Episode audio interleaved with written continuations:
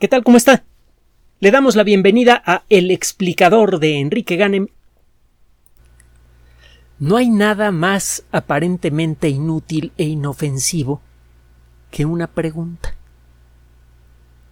El hacer preguntas sugiere ignorancia por parte de quien hace la pregunta. Esa ignorancia puede ser educada, es decir, puede ser consecuencia de las limitaciones naturales de la condición humana, o puede ser consecuencia de limitaciones personales de quien la emite. En parte por eso mucha gente no quiere preguntar. Mucha gente tiene miedo a hacerle creer a los demás que es tonta. Y por eso no pregunta. Hay una vieja frase de, de Lincoln, el presidente americano, que aplica muy bien en ciertas circunstancias, sobre todo en la política, pero ciertamente es terrible en el caso de la ciencia. La frase dice es mejor quedarse callado y hacerle creer a los demás que eres tonto que abrir la boca y demostrarlo. Mucha gente instintivamente sigue el consejo de Lincoln, aunque nunca haya oído hablar de, del consejo de este caballero o del presidente mismo, que sería difícil porque es eh, uno de los mejores presidentes que tuvo ese país. Eh, bueno, el caso es que en el mundo de la ciencia, lo peor que puede usted hacer es no preguntar. Una pregunta correctamente planteada puede ser fabulosa para revelar la verdad y por lo mismo puede ser devastadora. Piense usted en lo que sucede en las sociedades modernas.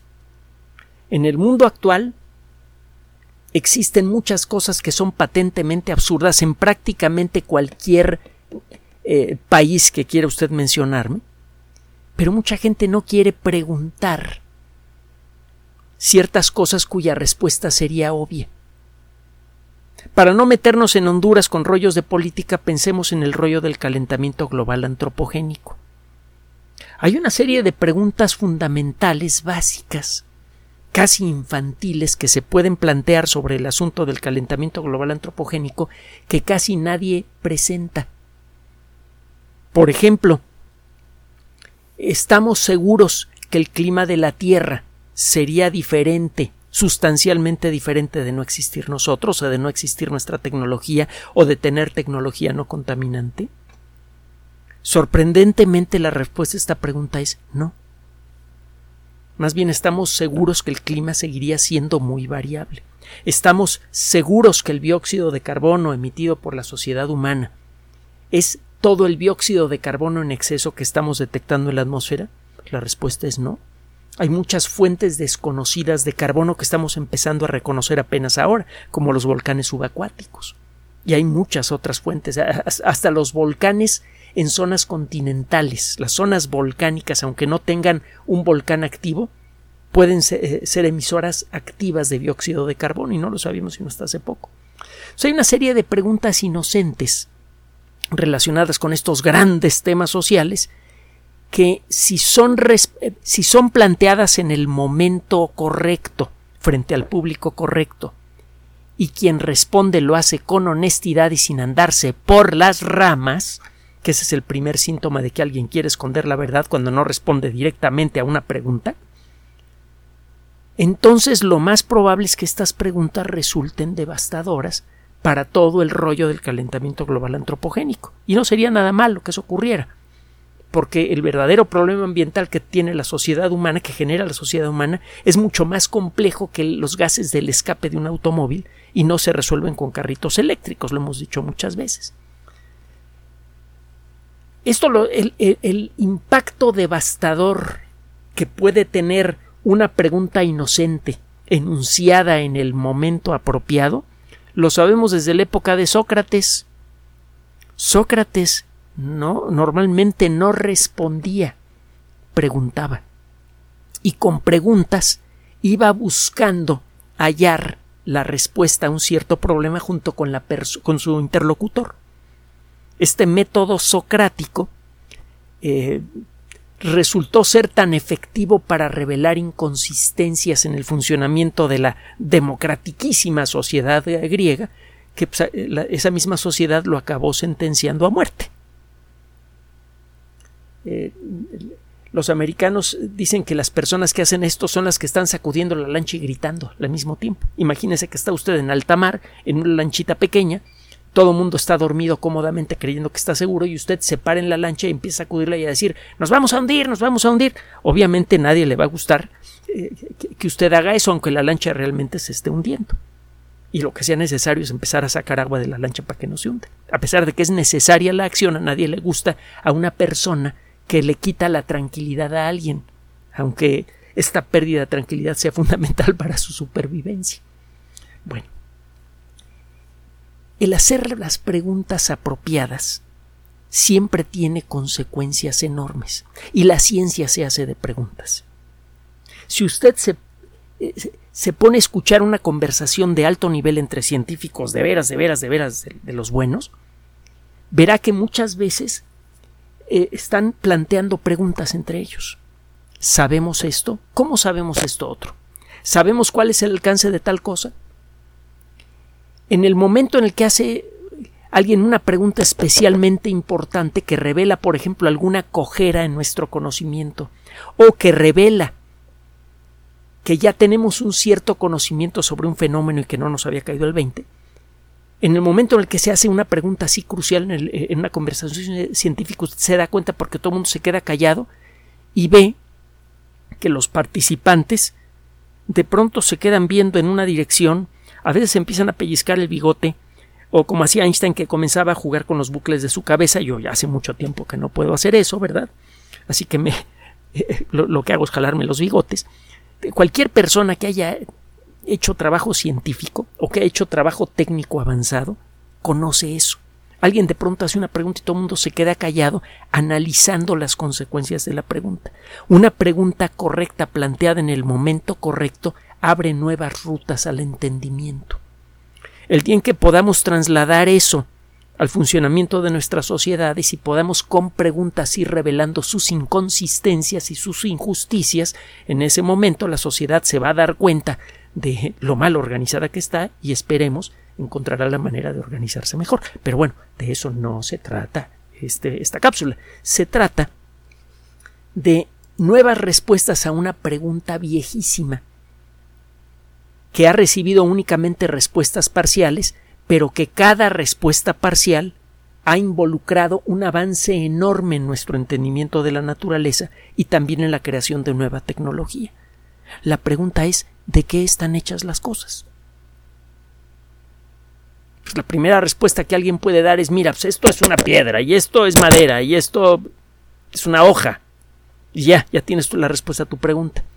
Si usted insiste en la pregunta y busca respuestas más finas, a veces parece que está usted perdiendo el tiempo. Y eso es lo que parece que pasa con la ciencia. ¿A quién le interesa saber de qué está hecha la materia. Ya sabemos suficiente, ya sabemos que la materia está hecha de átomos, ya conocemos las reglas de funcionamiento de los átomos, y con eso tenemos a la industria química que es fabulosa, etcétera, etcétera. No necesitamos averiguar más de la naturaleza de la materia. ¿Para qué queremos saber de qué están hechos los átomos? Durante milenios ignoramos la verdadera naturaleza de la materia. En los últimos tres siglos, por allá el siglo XVII, una cosa así, empezamos a sospechar de la existencia de los átomos como consecuencia de una serie de experimentos fácilmente repetibles en laboratorios bien, bien provistos, en los que si usted quería obtener una cierta sustancia y quería garantizar que no le quedaran residuos de los reactivos, si usted, por ejemplo, el ejemplo lo hemos puesto muchas veces, quería hacer agua a partir de hidrógeno y oxígeno y quería que al final del proceso no le sobrara hidrógeno o no le sobrara oxígeno, tenía que garantizar que el oxígeno y el hidrógeno se mezclaban en, en proporciones constantes. Dos de hidrógeno por cada eh, volumen de oxígeno. Y lo mismo pasaba con un montón de otras reacciones químicas. Eso sugería que una antigua idea que había sido propuesta por, por Demócrito, eh, como 500 años antes del inicio de la, de, la era común, es decir, 500 años antes de Cristo, eh, que, la idea de, Demócrito tenía algo de virtud. Él decía que el, universo estaba hecho de átomos y de vacío. No era el único que lo decía, pero fue el que lo dijo con más claridad. Y como sucede con las personas que hablan con demasiada claridad y dicen que las cosas no son como el resto de la gente cree, pues casi me lo matan por eso. No hay nada más peligroso en este mundo que ir en contra. Uno, el desarrollar virtudes y dos, el ir en contra de lo que el, público piensa, ¿no? el, colectivo piensa, son cosas bien peligrosas. Pero bueno, el caso es que a Demócrito casi me lo linchan, pero sobrevivió. Y su idea también, modificada. Principios del siglo XVIII ya había evidencia de la existencia de átomos, aunque nadie podía verlos. Principios del siglo XX, y gracias a Einstein, lo hemos narrado en muchas otras ocasiones, descubrimos la forma de detectar, de, demostrar con toda claridad que los átomos realmente existen. Incluso, gracias a Einstein, eh, desarrollamos un mecanismo para poder medir su tamaño. Y vimos que tenían como una diez millonésima de milímetro de diámetro, en, promedio. Hay unos más grandotes, otros más chiquitos. Depende del estado de energía de cada átomo, etcétera. Pues como una diez millonésima de milímetro. A partir de eso, del descubrimiento de los átomos, el progreso fue rapidísimo. Ernest Rutherford estableció que los átomos tienen un núcleo, que el núcleo tiene carga eléctrica positiva. Y bueno, para hacerle corta la historia, al cabo de poco tiempo sabíamos que en los átomos hay protones y neutrones en el centro y electrones alrededor. No sabíamos qué eran los protones, neutrones y electrones, pero bueno, por mucho tiempo, bueno, relativamente hablando, se llegó a pensar que eran los componentes básicos de la materia excepto algunos científicos. Casi todo el mundo estaba contento con saber que los átomos están hechos de protones, neutrones y electrones y ya. Con eso se podían explicar todas las reacciones químicas, se podía explicar la naturaleza de la tabla periódica, como que había suficiente material para poder crear tecnología fabulosa y ya no se, necesitaba más conocimiento. Había uno que otro loco que decía, oye, es que hay una serie de cosas raras con respecto a los átomos. Por ejemplo, eh, Rutherford demuestra que el átomo tiene un núcleo que es mucho más pequeño que el átomo mismo. El átomo de arranque ya es chiquititito. Y el núcleo es como 10.000 veces más pequeño. Y está hecho de protones y neutrones. Los neutrones no tienen carga eléctrica, pero los protones tienen carga positiva. Y las cargas positivas se repelen. La distancia que hay entre los neutrones en el núcleo de un átomo es chiquitita. Y a la hora de echar cálculos, eso eh, significa que debe haber una fuerza de repulsión brutal entre los protones. ¿Cómo es posible que un átomo de oxígeno, que se formó mucho antes de la formación del sistema solar, siga eh, intacto después de todo este tiempo? Tiene que haber alguna cosa misteriosa que mantiene unido al núcleo atómico. Para hacerle para seguir haciendo corta la historia, descubrimos que existe una cosa que se llama la fuerza nuclear fuerte. Al empezar a estudiarla empezamos a entender mejor el fenómeno de la radiactividad. Eso nos dio la clave para construir reactores nucleares y armas nucleares, y eso cambió para siempre el escenario geopolítico del planeta. Todavía ahora, las armas nucleares son la principal herramienta para que un país le imponga a otro su presencia sin llegar a las bofetadas, o sin llegar a las bofetadas muy fuertes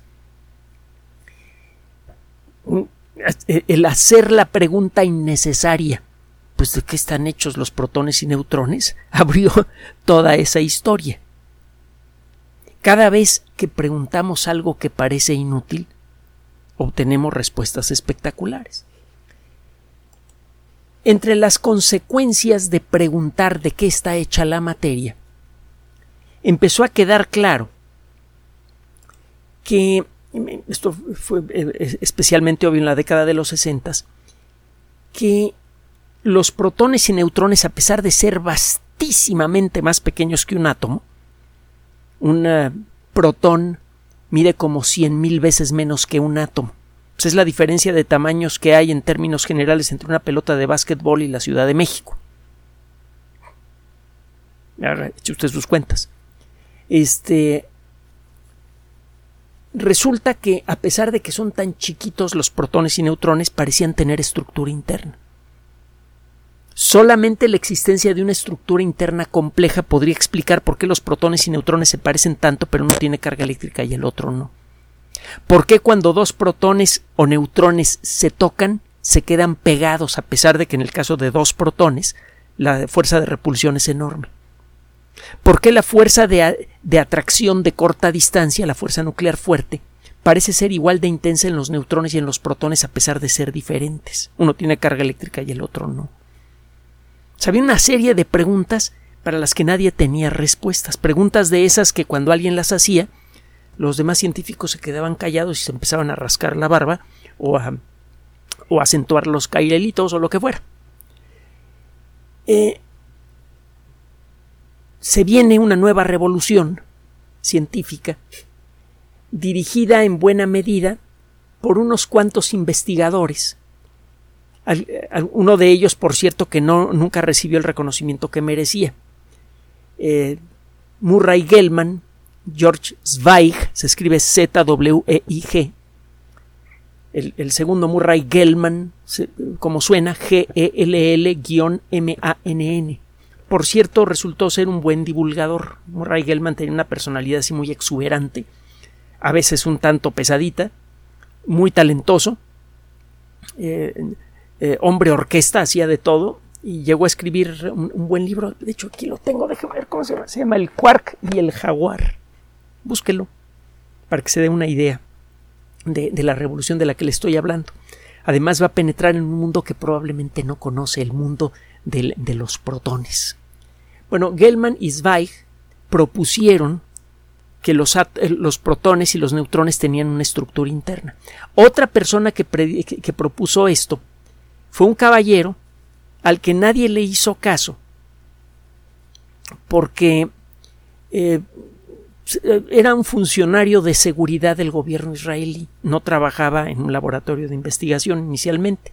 Yuval Neeman era físico teórico, pero eh, trabajaba en cuestiones militares como científico. También se dedicó al mundo de la política, llegó a ser el ministro de Ciencia y Desarrollo en la década de los 80 y al principio de la década de los 90. Fue el presidente de la Universidad de Tel Aviv.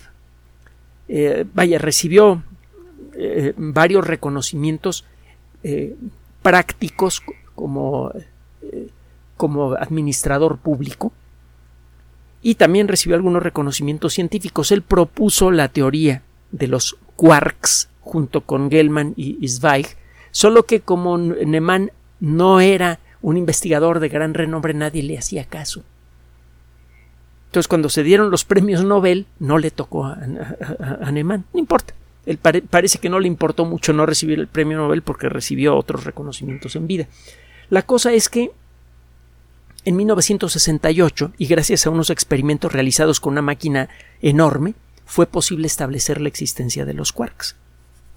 Es curioso, pero para poder revelar la existencia de los objetos más pequeños del universo conocido, y lo hemos dicho en otras ocasiones, ha sido necesario recurrir a las máquinas más grandiosas construidas por la sociedad humana. Hay dos máquinas en particular que tienen que ver con la historia que le estoy contando. La primera es el acelerador lineal de Stanford.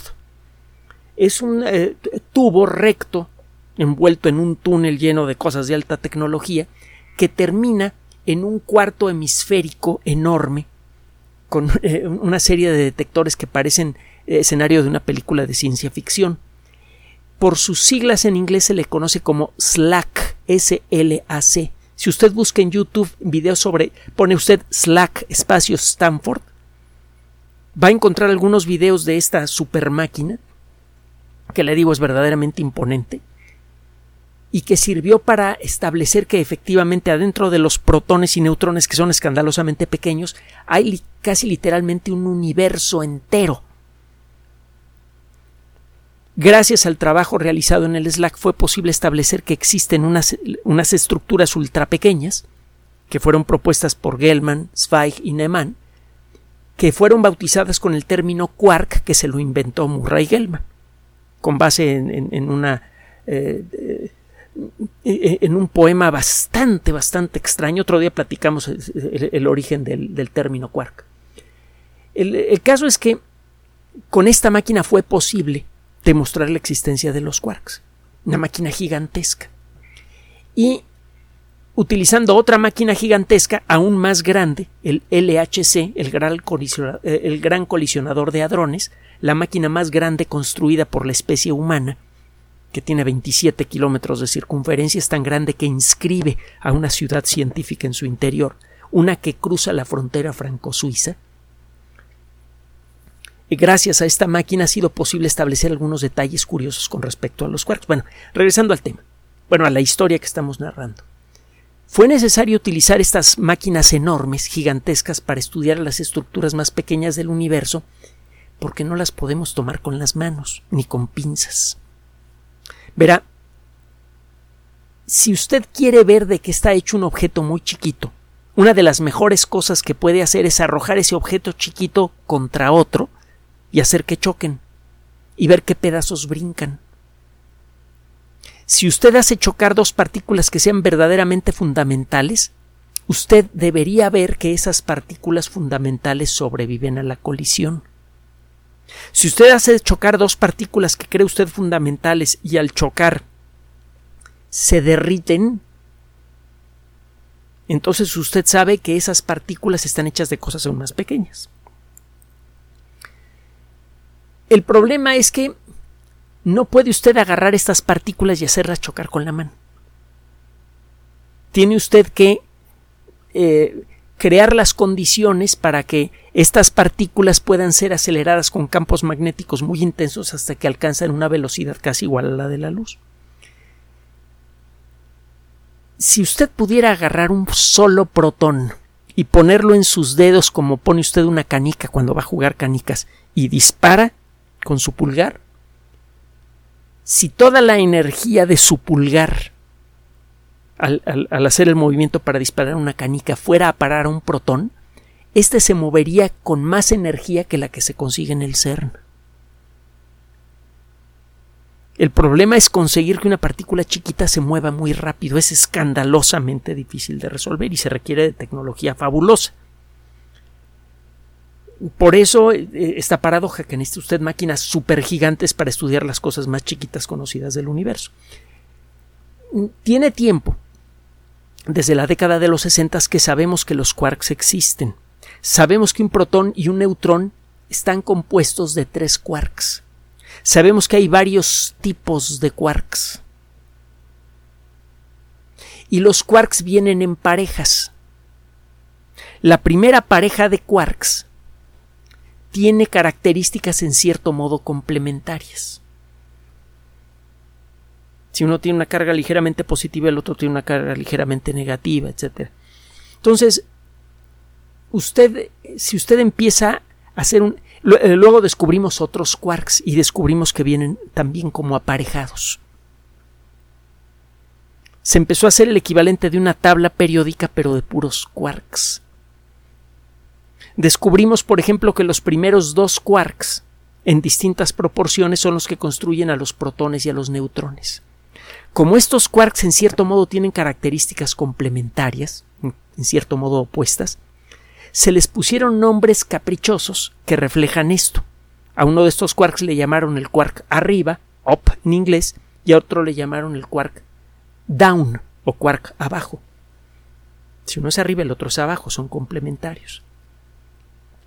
Luego vino otra pareja de, ah, de, ah, eh, de quarks el primero se le llamó encanto y la cualidad opuesta al encanto se les ocurrió a los investigadores es la extrañeza. Una persona es encantadora o es medio extraña. Inicialmente a los quarks eh, eh, encantadores también les llamaron los quarks bellos. Tenían la característica de la belleza, que es lo opuesto a la extrañeza. desde hace ya tiempo, por ah, convención se utiliza el término encanto para referirse a los quarks que tienen esa cualidad. Obviamente el encanto de un quark no tiene nada que ver con el encanto humano, pero bueno, es, eh, a final de cuentas un, un juego metafórico. Finalmente se descubrió una tercera pareja de quarks y los nombres que se utilizaron para referirse a ellos como partículas complementarias fueron al primero top eh, el, eh, cima, parte superior, y al otro le llamaron bottom, que significa fondo. Estos nombres, repito, son nombres caprichosos que simplemente pretenden reflejar que un quark tiene características complementarias a su pareja o, opuestas a su pareja. Estas características tienen que ver con el campo eléctrico y otros elementos cuánticos que hay por ahí. El estudio de los quarks se ha convertido ya en un trabajo rutinario. Primero el descubrirlos fue escandalosa, terriblemente difícil. Pero una vez que aprendimos a descubrir quarks, empezamos a aprender más de ellos y empezamos a construir aceleradores de partículas más poderosos diseñados para producir quarks en grandes cantidades.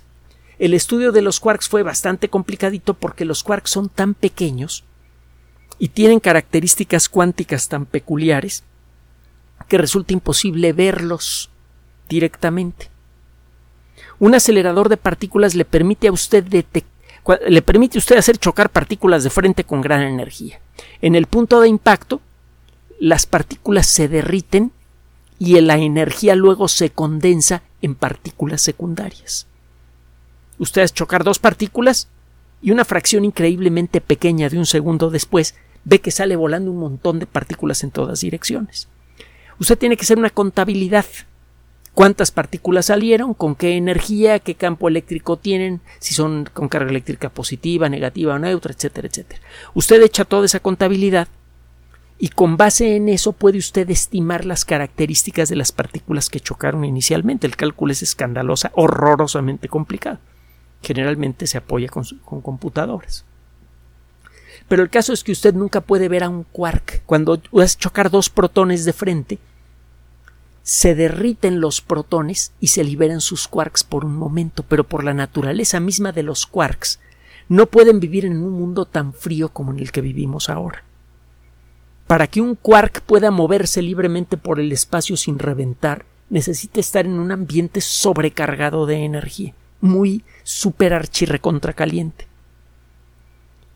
En la actualidad ese, e, ese ambiente solo existe por una fracción casi infinitamente pequeña de un segundo en el punto en donde chocan dos partículas en un gran acelerador de partículas. Durante un momentito chiquitito hay las condiciones para que el quark sobreviva solo, pero al cabo de ese tiempo increíblemente pequeño se descompone el quark, se rompe en partículas más pequeñas. Usted nunca puede ver al quark, puede ver las partículas que salen volando de la destrucción del quark. Usted con base en principios cuánticos calcula qué es lo que debería pasar al descomponerse un quark top o un quark bottom o un quark bello o un quark extraño. Y luego busca en las colisiones de los aceleradores de partículas lluvias de partículas secundarias que por sus características sabe usted que fueron producidas por la descomposición de un quark extraño o la descomposición de un quark top.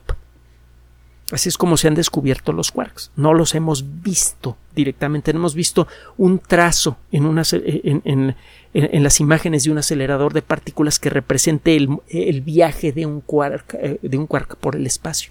Solamente hemos podido ver las partículas en las que se descompone. Bueno, a pesar de este eh, proceso indirecto hemos averiguado mucho sobre los quarks. Y esto ha tenido consecuencias muy importantes ya de arranque. Nos ha servido para entender mejor cómo funcionan ciertas reacciones nucleares que ocurren en armas nucleares, que ocurren en reactores nucleares eh, eh, civiles, que ocurren eh, en el interior de las estrellas. hemos aprendido muchas cosas sobre tecnología nuclear y sobre, y sobre qué pasa en el corazón de las estrellas gracias al estudio de los quarks. Y ese conocimiento ha ayudado, ha colaborado con los esfuerzos que se hacen para construir un reactor nuclear de fusión. Pero no ha sido conocimiento inútil. Hay algo más grandioso, poderosísimo, algo tan grande que a pesar de que lo sabemos con exactitud desde hace más de un siglo, todavía no ha tenido el impacto cultural que merece. Sabemos desde hace más de 100 años que el universo tuvo un origen. Lo podemos saber con precisión, no es una mitología, no es una tradición religiosa o filosófica o como le quiera llamar, es un hecho demostrable demostrable y demostrado. El universo tuvo origen. Y el estudio de lo que sucedió en el momento del origen podría ayudarnos a, responder por qué nació el universo. Híjole. Allí parece que definitivamente estamos abandonando los límites de la ciencia y la filosofía y estamos entrando a terrenos que antes eran de la religión. ¿Por qué se originó el universo? Estamos caminando en esa dirección y estamos muy cerca de empezar a tener respuestas, aunque sea parciales, a la pregunta más grande que se ha planteado jamás la sociedad humana en toda su historia. El día en que nos demos cuenta del, en forma colectiva del poder que tiene la ciencia para poder llegar hasta allá, pisando con firmeza, ese día van a cambiar muchas cosas. Cada vez que algún mensaje científico ha llegado a la sociedad, la sociedad ha cambiado profundamente, lo hemos dicho en muchas otras ocasiones, acuérdese nada más de lo que hemos comentado de la teoría de la evolución y es solo uno de muchísimos ejemplos. Bueno, ¿de qué trata el trabajo del día de hoy? Hay un lugar, uno de los pocos lugares del mundo en donde todos los días durante casi todos los meses del año se están produciendo quarks en grandes cantidades, se están liberando quarks en grandes cantidades. En los grandes eh, aceleradores de partículas, y hay solamente unos cuantos que tienen la energía suficiente para esto, se hacen chocar, por ejemplo, protones o incluso cosas más grandes, por ejemplo, núcleos de átomos de plomo que tienen más de 200 partículas entre protones y neutrones, se hacen chocar casi a la velocidad de la luz. Cuando esto pasa, los protones y neutrones de estas partículas se derriten y liberan a sus quarks. Estos quarks empiezan a volar en distintas direcciones, revientan y eso produce lluvias de partículas secundarias que siguen la misma trayectoria que tenía el quark antes de explotar. Usted estudia estas lluvias de partículas secundarias, es un trabajo, le digo, bastante complicadito, y a partir de eso puede saber qué trayectorias llevaban los quarks, y como sabe cuáles son las condiciones magnéticas, eléctricas y todo eso que hay en el interior de las cámaras de detección, el saber en qué dirección salió volando un quark le puede decir cuál es su carga eléctrica y puede decir un montón de cosas más sobre el quark. Y al averiguar más y más sobre cómo funcionan los quarks y cuáles son sus características, estamos empezando a entender mejor y mejor cómo controlar lo que le pasa a los átomos. Eso nos permite desarrollar mejores eh, técnicas experimentales para la fusión nuclear, para el desarrollo de, eh, eh, de, una industria que pueda producir cantidades ilimitadas de elementos químicos artificiales, es algo que todavía ya, estamos allí, pero de manera muy limitada. Sabemos cómo producir este plutonio en grandes cantidades, pero eh, no nos falta mucho tiempo para llegar a tener el conocimiento suficiente para hacer esto, para crear otros metales a bajo costo, con consecuencias enormes para el ecosistema, para la producción industrial y para muchas cosas más. Bueno, el, el LHC es el acelerador más poderoso del mundo y el más grande. Una cosa va con la otra.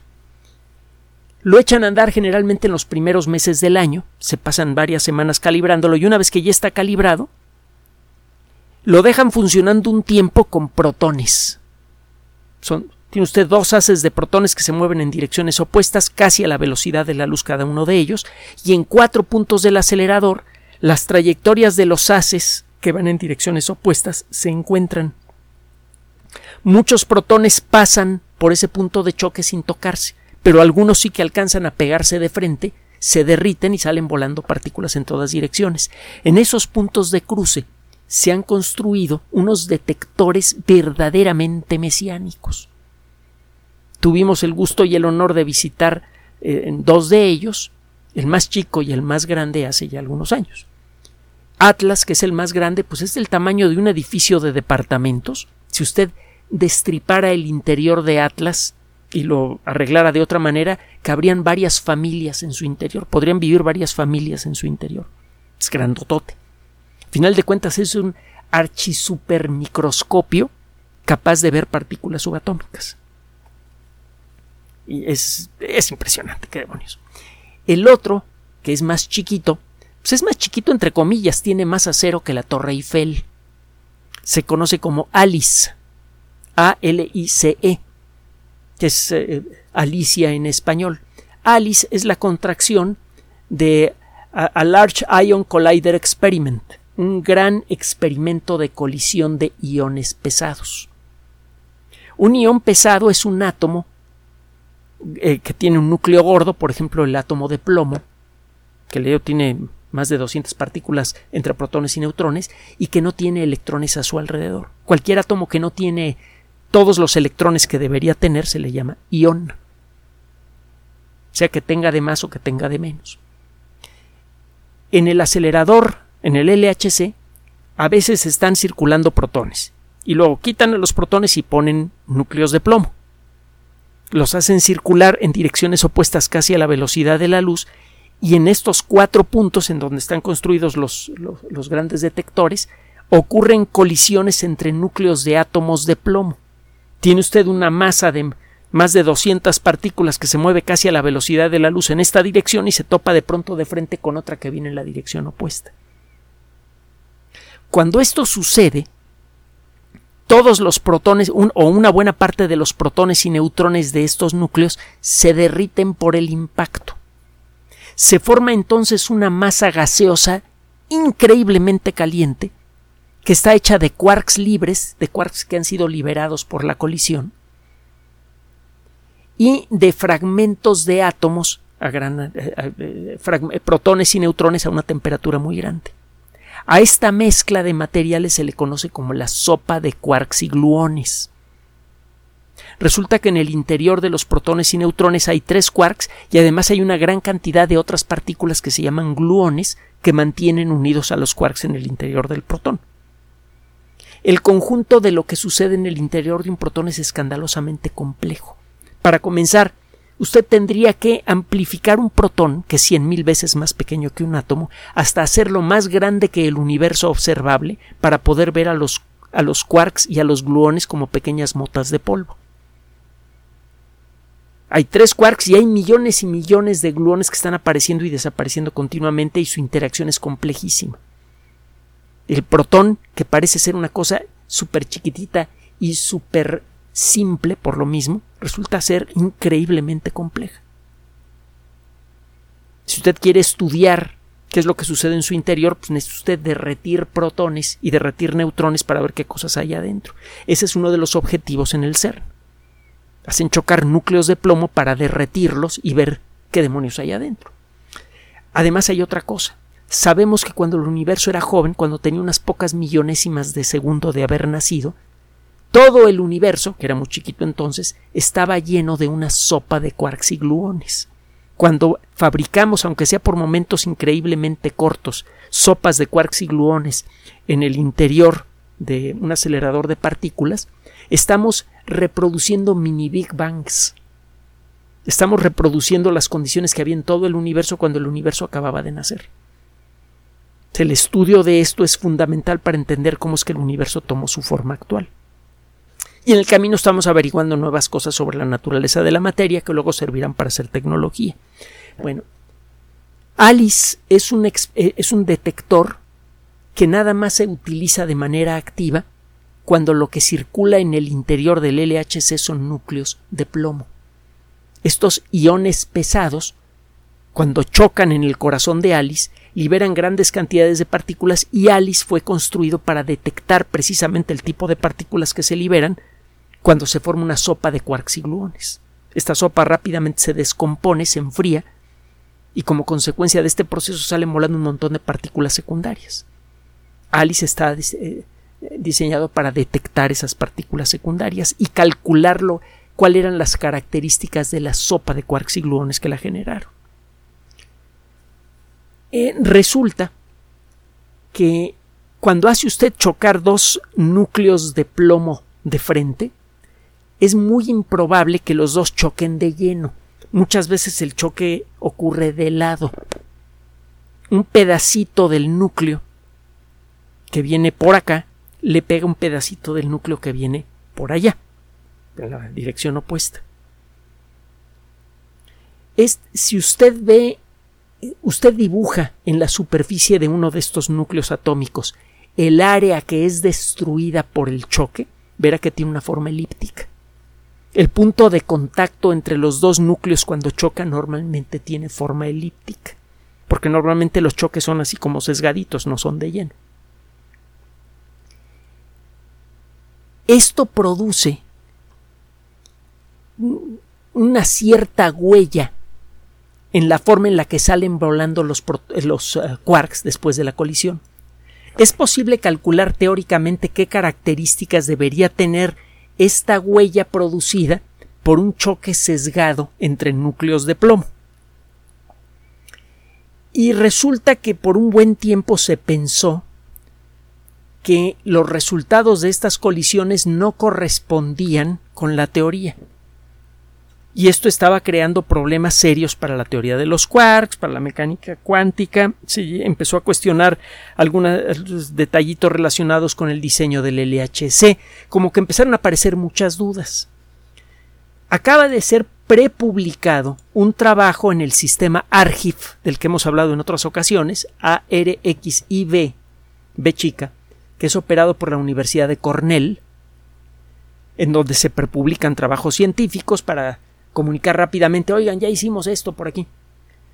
Eh, estos investigadores, los de la colaboración ALICE, reportan que como consecuencia de un detalle menor que no se había considerado, había que reinterpretar los resultados de estas colisiones. Resulta que una vez que se considera este pequeño detalle teórico, a la hora de analizar los datos de estas colisiones sesgadas entre núcleos de plomo, la predicción de la teoría se ajusta perfectamente a lo que se está observando en el LHC.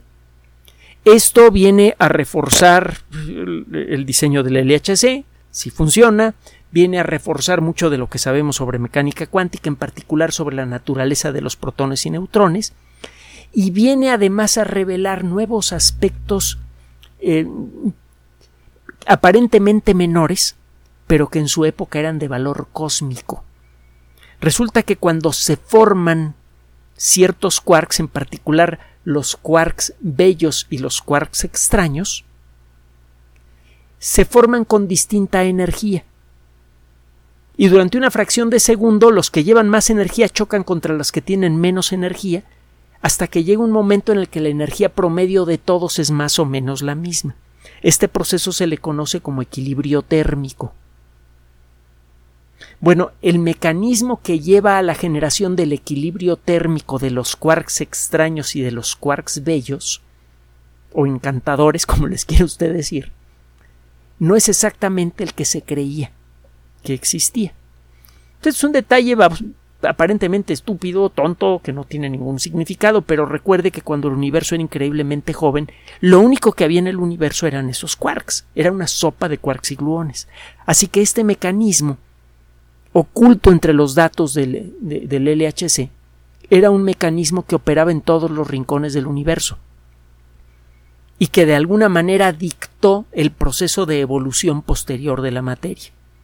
Si en la actualidad existen átomos en las proporciones que conocemos y en la distribución que conocemos es en buena medida a este pequeño descubrimiento, a este proceso que en la actualidad solamente ocurre por momentos muy fugaces en circunstancias muy especiales, pero que en el pasado remoto, cuando el universo acababa de nacer, estaba sucediendo por todos lados.